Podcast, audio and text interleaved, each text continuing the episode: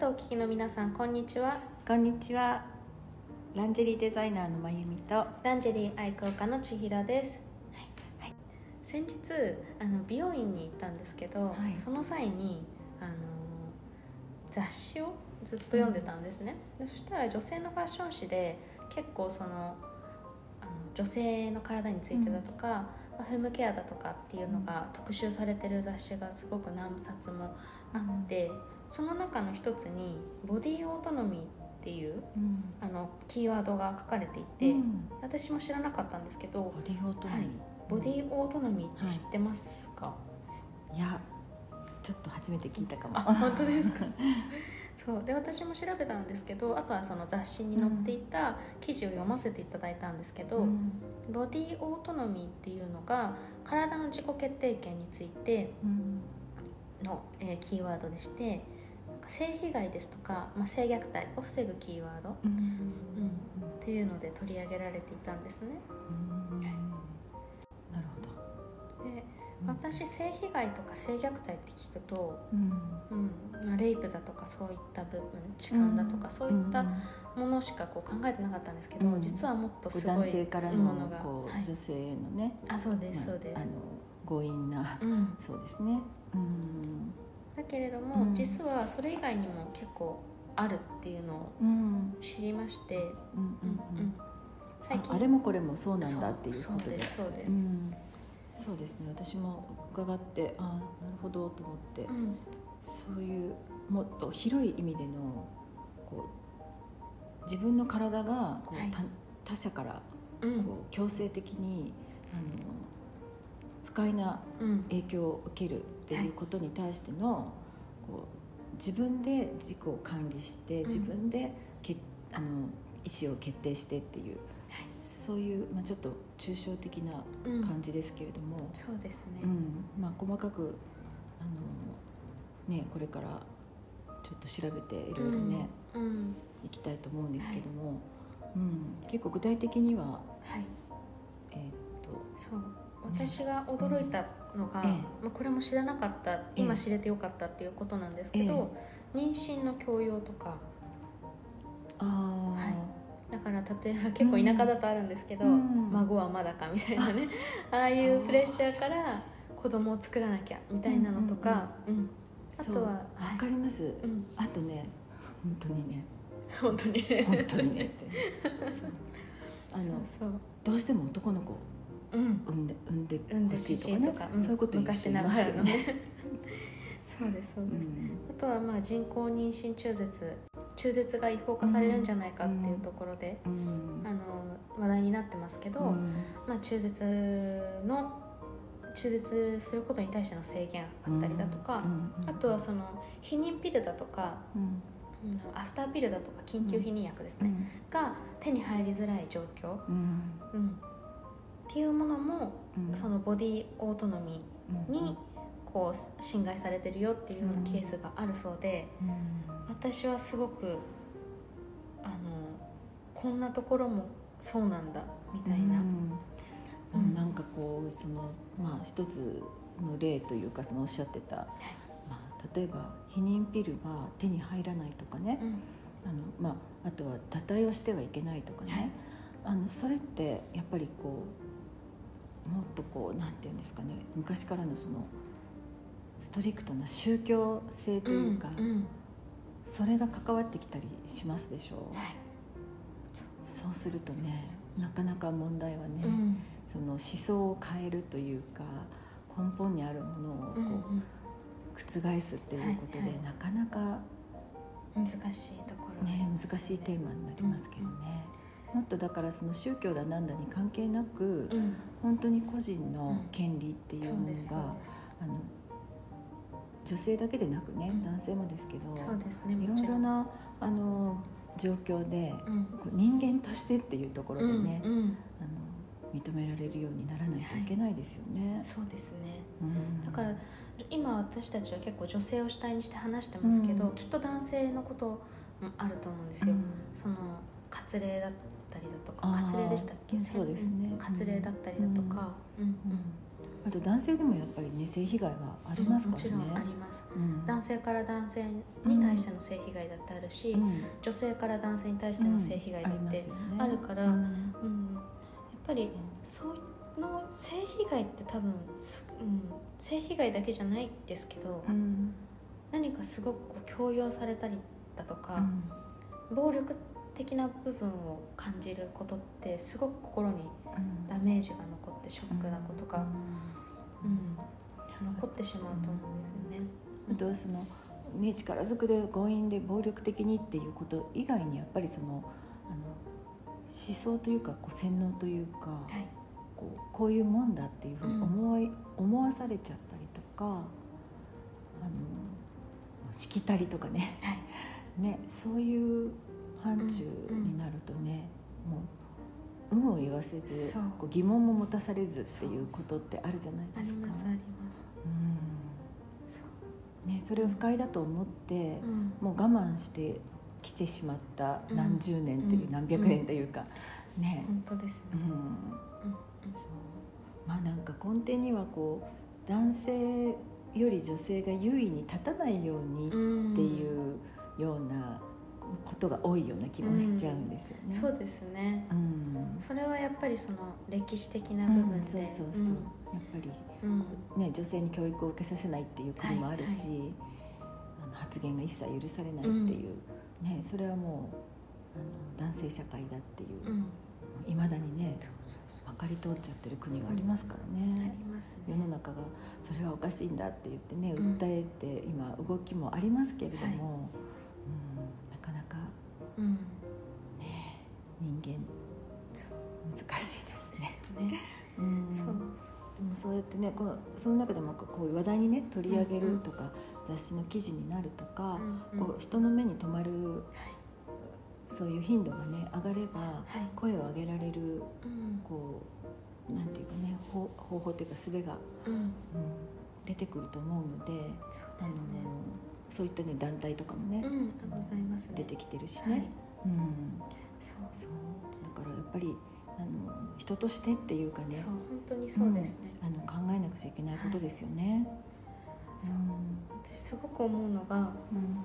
男性だから女性だからっうん。ていうのではなくて、うん。お互いにその共存してお互いにリスペクトしてうん。できないところはやってもらう、うん。やってもらあの、うんこう支え合ってやって、うん。お互いにやってもらう、うん。でお互いの体のことを理解してお互いの気持ちを理解してうん。しっかりとそこをね尊敬し合ってうん。分かり合ってっていうようなことを一人一人がやっぱり意識してないと例えばすごくこう極端なフェミニストの方は、うん。きっとそれは男性を傷つけてしまうと思うし極端なこう男性社会思想うんの方はそれで女性を傷つけてしまうってことがあると思うんですね、だからやっぱりバランスってすごく大事うんですし、あとはそのあの正しい知識を知るっうんうん。ていうのは本当に大切なんだなっていうふうに、うんまあその個人ベースでね、これはおかしいと思っうんうん。ている、その声が大きくこはい。う集まって塊になって世の中を動かすっていうね、そういうことももちろん大事ですよね。ですね。であのやっぱりこう社会が変わらないとというか、うんうん。その子どもの頃からの教育にもそこをねあの触れていかないと突然ね大人になってじゃあいくつになったらどのタイミングでどう学ばせてもらえるのっていうのもあるし。そうです。うんうん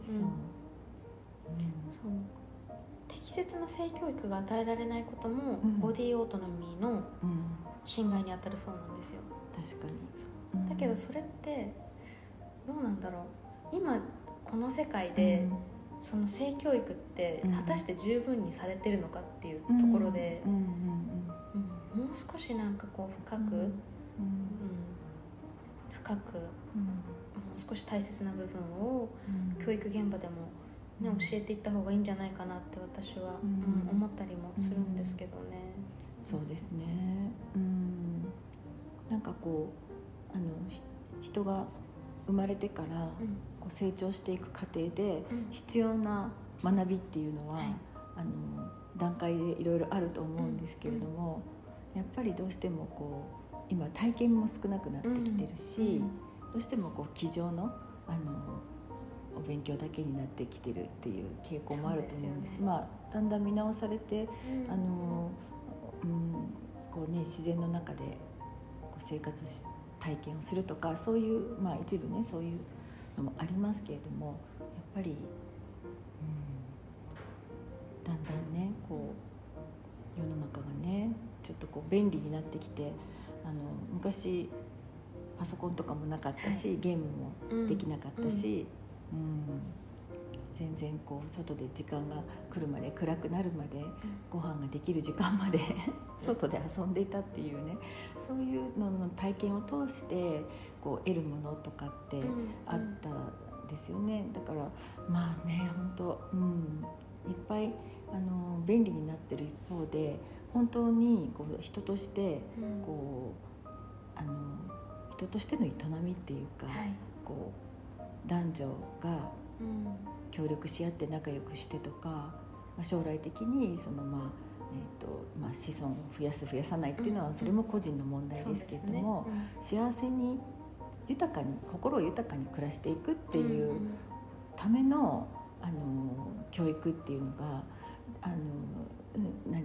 ちゃんとお勉強してちゃんといい学校に入って、はいはい。ちゃんといいお仕事に就いたら幸せになりますよみたいなこううん。なんかちょっとねうーんそうですよね。ねそうん。そこだけじゃないんだよね。そううそそうじゃないんだよねっていうねなんかもどかしい感じがはいはい今してますけれど、そこって結うん。局基本的人権の部分ではないですからね。うん。基本的、ってなんだろうっていう話にはなってくるんですけど、うん。それこそ。まあねいろいろな、うん。確かにね、あるん今だってまともにそれこそ教育の現場だってね、あのどんどん話がねこうずれていっちゃいますけどあのだって給食費が払えないご家庭があるとか、ね、ちゃんとあの3食食べられていないうん。人がいるっていう、はいはい。ね、日本がそういう、ね、状況にあるっていうのも、うん。ねそううん、問題ですもんね。だからもっとこうね。基本的にうん。生きていくっていうための、うんうん。うんまずその環境がね整ってくれることが一番なんですけど、うん。GDP も下がりましたしね そうそうそう、あとはやっぱそのニュースにもなってますけど、うん。ちょっと話はずれてしまうんですけど、うん。物価は上がってるけど、うん。お給料は上がらないみたいなね部分だとか、ねうん。こうもう少し充実した生活というか、うん。基本的な、うん。うん、生活生活、うん。うん。ね。っていうのが、ううん。ん送れるような社会だと。まだまだね私も全然そんなあのすごく勉強しているわけでもないし、なんか偉そうなこと言えないんですけど、うんなんかこうあの国会のね答弁とかもねはい。見ていてもね、うん、とってもなんかこう遅いなというかスピード感がないというかね。んないです、よね。うん、まだそこでうん。揉めてるの？みたいなね話もあるしね。尾形貞子さんが言ってました。現場、うん、私は現場でものを見る派みたいなね、うん。名言がありましたけど、うん。その話題について話してるんだったら、うん。現場に行って現状を見てうん。どうするかっていうのをうん。決めなさいよっていうような名言ちょっと忘れちゃったんですけど、うん。ねあったりとかね。ね。うん、なんかマイナンバーのねああの、あはいはい。普及がどうのこうの言ってね、うんうん。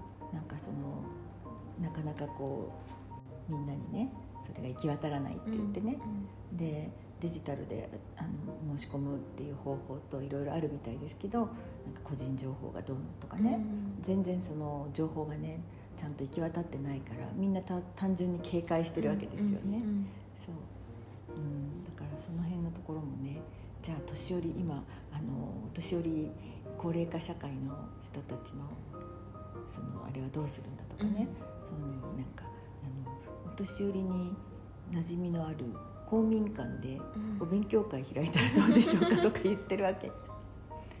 うん。まあねっていうところで。うん。ちょっと話がすごいずれちゃったんですけど すいませんここカットしてもいや大丈夫。そう。でも結構大事な話題ですからね、うん、だからまあその、うんとにかく幼い子供の頃からそうですね。あのでどうしてもほら話題を避けたがるでしょ。う。なんかこうあの一緒にテレビとか見てて、ん。そんなあのちょっと大人のあの大人同士がこうね、うん。ちょっとこうセクシーなあの画面がね、はい。あったりなんかと偶然あったりするとねあの気まずくなったりもするでしょ。で子供は何がどうなってるんだろうみたいな、うん。こう想像だけで、はい。ねそれであのそんなことってなんか中学生とかになったら、子供同士で友達同士で解決していくもんじゃないかっていうのを勝手に大人は思い込む、うん自分もそうだったみたいなね。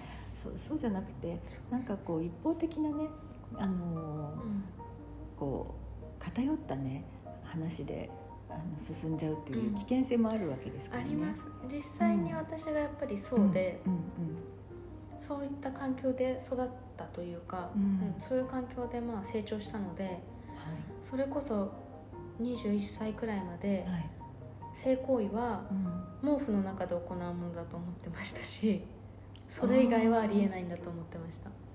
必ず。やっぱりドラマとかを見ると、うんうん。まあ、撮影のためにうんうん。毛布の中とか布団の中でするじゃないうんですか、撮なんか影をもぞもぞやってるなみたいな。あれがあれが普通だと思ってたんですよ。うん。プラス男性から求められたらうん。ノーっていうのはうん。ノーという権利がうん。私たち女性にあるっていうこと。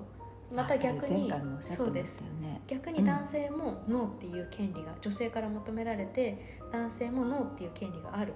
お互いにしたくなければしなくていいっていう権利があるっていうことすらやっと最近知ったぐらいのあれなのでうん。だから怖いですよね。小さい頃から教えられないとか、うん。正しいその性教育の現場がないっていうのは本当に怖いと思います。特に多分我々女性の,、あの場合は女性同士でだからもう同級生とかと同士で、そこまで踏み込んだ話とかってしない。しなかったよね、なんか彼氏ができたとかね、うんうん。あのそこまでよね。そうどこどこで行って何々食べたとかね、うんそこまでだったでしょ、うん。ね。そっか。千尋ちゃんの時代でもそっか。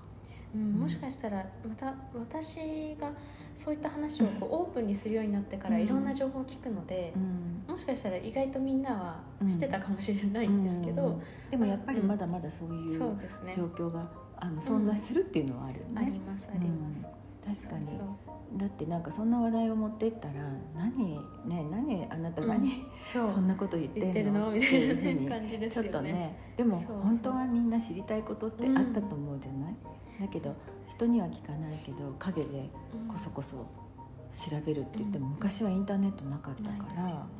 どうしてたん調べられないでしょ？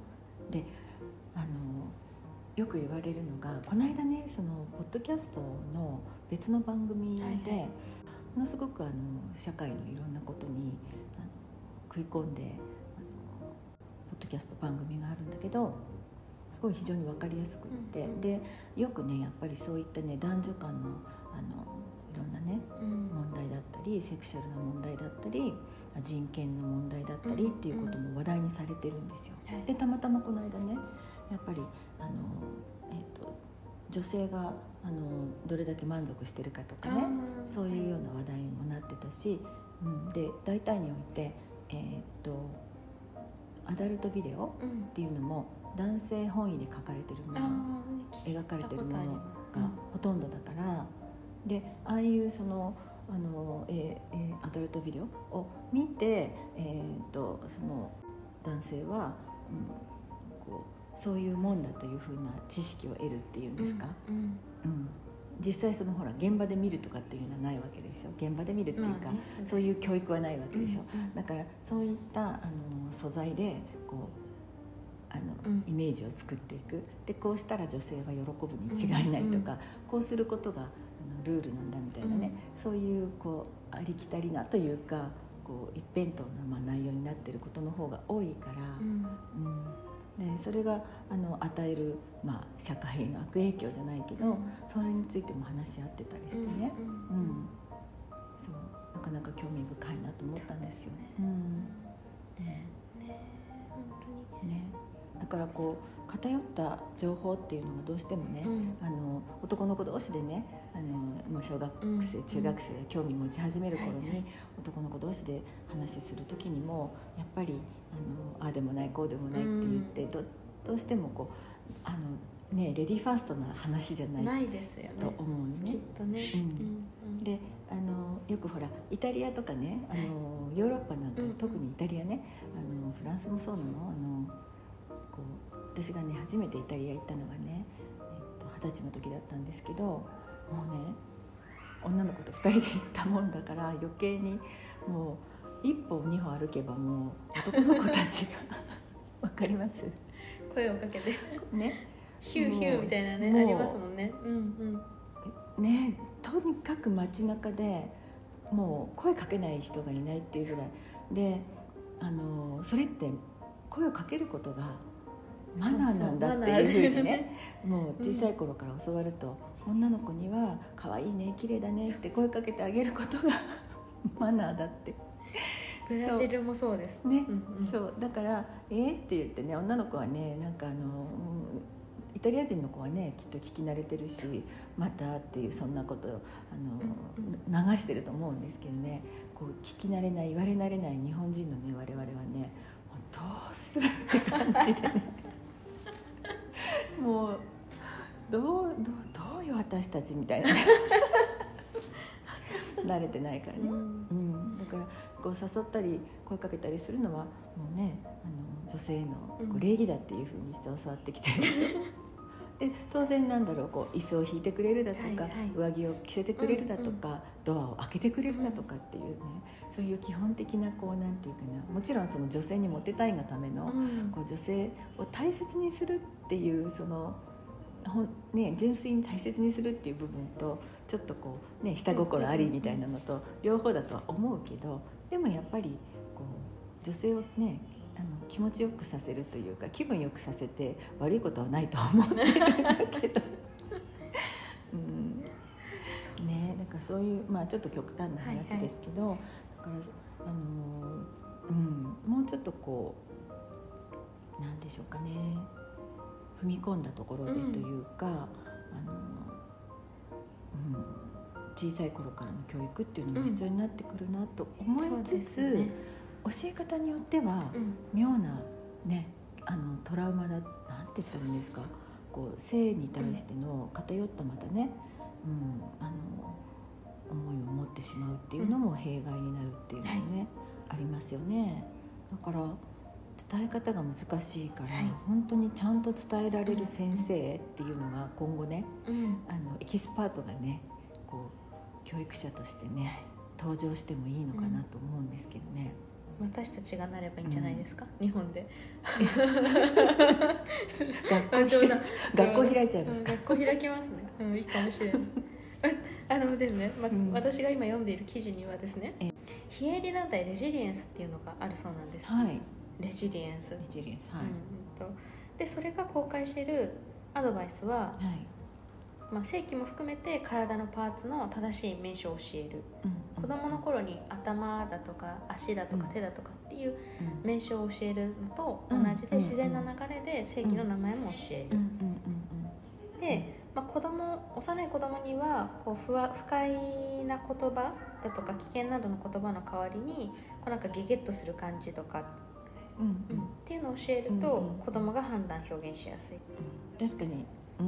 うん。なんかこうネガティブな言葉を使って教えちゃうっていうのは、その後のねうん。あの成長にもかなり悪い影響になっちゃうっていうのもありますよね。ボディタッチは悪いことではないじゃないですか、だから例えば大人にこれ触られたのとかタッチされたのを秘密にしなくちゃいけないよって言われてたらもうアウトなわけですよねああーだからそのあのまれにねそういったその、まあまあ悪趣味なっていうかねね。悪い大人が、うんうん。こう幼児趣味のね大人が、まあ、そういうボディタッチをしてきた時に、それを口外してほしくないから言うわけですよね。はい。これは2人だけの秘密にしておこうとかね、なんか心をたあの言葉巧みにねあのこう操るというかね、うん。そういうこともするわけですよね。でだからがそうい例えば誰かにうん。秘密にしなくてはいけないよって言われたうんりしたら、うん。まあ、それ自体が悪い状況ゲゲな感じだよゲゲって感じだよって判断うん。してねっていうふうに教える、で信頼できる大人にこうされたよっていうふうに伝えるっていうのをこう教えてあげる、うん。うん。っていうのがそうですね。子どもの性被害を防ぐで教えられているそうです。ですね、まあ、声を上げるっていうことがね、うん。なかなかできないうん。状況だったり、あの、うん、そうですね。なんか結構あの、うん、私も知る限りではもうね結構な前からね、うん、そういうことってあってでずっとこう言えないまま大人になってっていうね、そういう状況がね今後もねずっとね続いてはいけませんのでね。うん。確かに自己決定権体への、うん。体自分の体に対するこう自己決定権っていうね。そう。そのそれを勉強する授業っていうのがあってもいいいいですよね、うん、それはもう小さい時からもそうだけどちゃんとあのこう男女をねはい。あの意識し始める年齢、うん。こう早い人だとねもう10代前半からっていうねそういうあの状況がね、まあ、起きた時にねうん。戸惑わないようにっていうかね早いうちからのねこう徹底した、そうですね。うんあのうん。教育というかねうん。大事ですよね。そうですうん。やっぱり、うん、この年齢になってもやっぱりな、うん。悩むことっていっぱいあって、うん。例えば私の場合は今またこれから先変わるのかもしれないんですけど、うん。妊娠ししたいというふうに思わないんですよ、はい。私自身が、はい、別に妊娠して子供を育てることがうん。悪いとかそういうんじゃなくて、うん。私自身がそういった気持ちになれない。うん。でもそれってうんと、まあ、昔ながらの考えを持っている、例えば私の親から言わせれば、もうさ今年30歳になるのにそれはおかしいだとかうん。なぜそう思わないのかとか、うん。うん、言われるわけですよね。うん。うん。うん。でもそれそういうふうにこうしね言われてしまうと、うん。ましてやその家族から言われてしまうと、あ私はどこかおかしいんじゃないかっていうふうに思って悩んでしまうわけですよ。でもだから私の場合はこういったふうに、まあ、ランジェリー業界と密接なフェムケアだとかこういった、まあ、ボディオートノミーだとか、うん。女性の権利だとか男性の権利だとかそういった部分に触れていたので、まあう、ん。ラッキーだったというか自分を守る方法を知っていたので今そこまで悩まなくてうん。済んではいるんですけど、うん。でも例えばこういった情報を知らなかったらうん。悩んでしまうわけですよね。うん。でじゃあいやいやしょうがないからお見合いでもして 結婚でもして子供でも産むかっていうような選択をする場合もきっとあったりするんだと思いますよ。だからこう田舎の方ではいまだに、まあ、そういった部分そういったね、うん。うん、のが残ってたりとか、うんうん、あると思います、うん、ただ、うん、私が知ったのはその子供を産む産まないっていう自己決定権。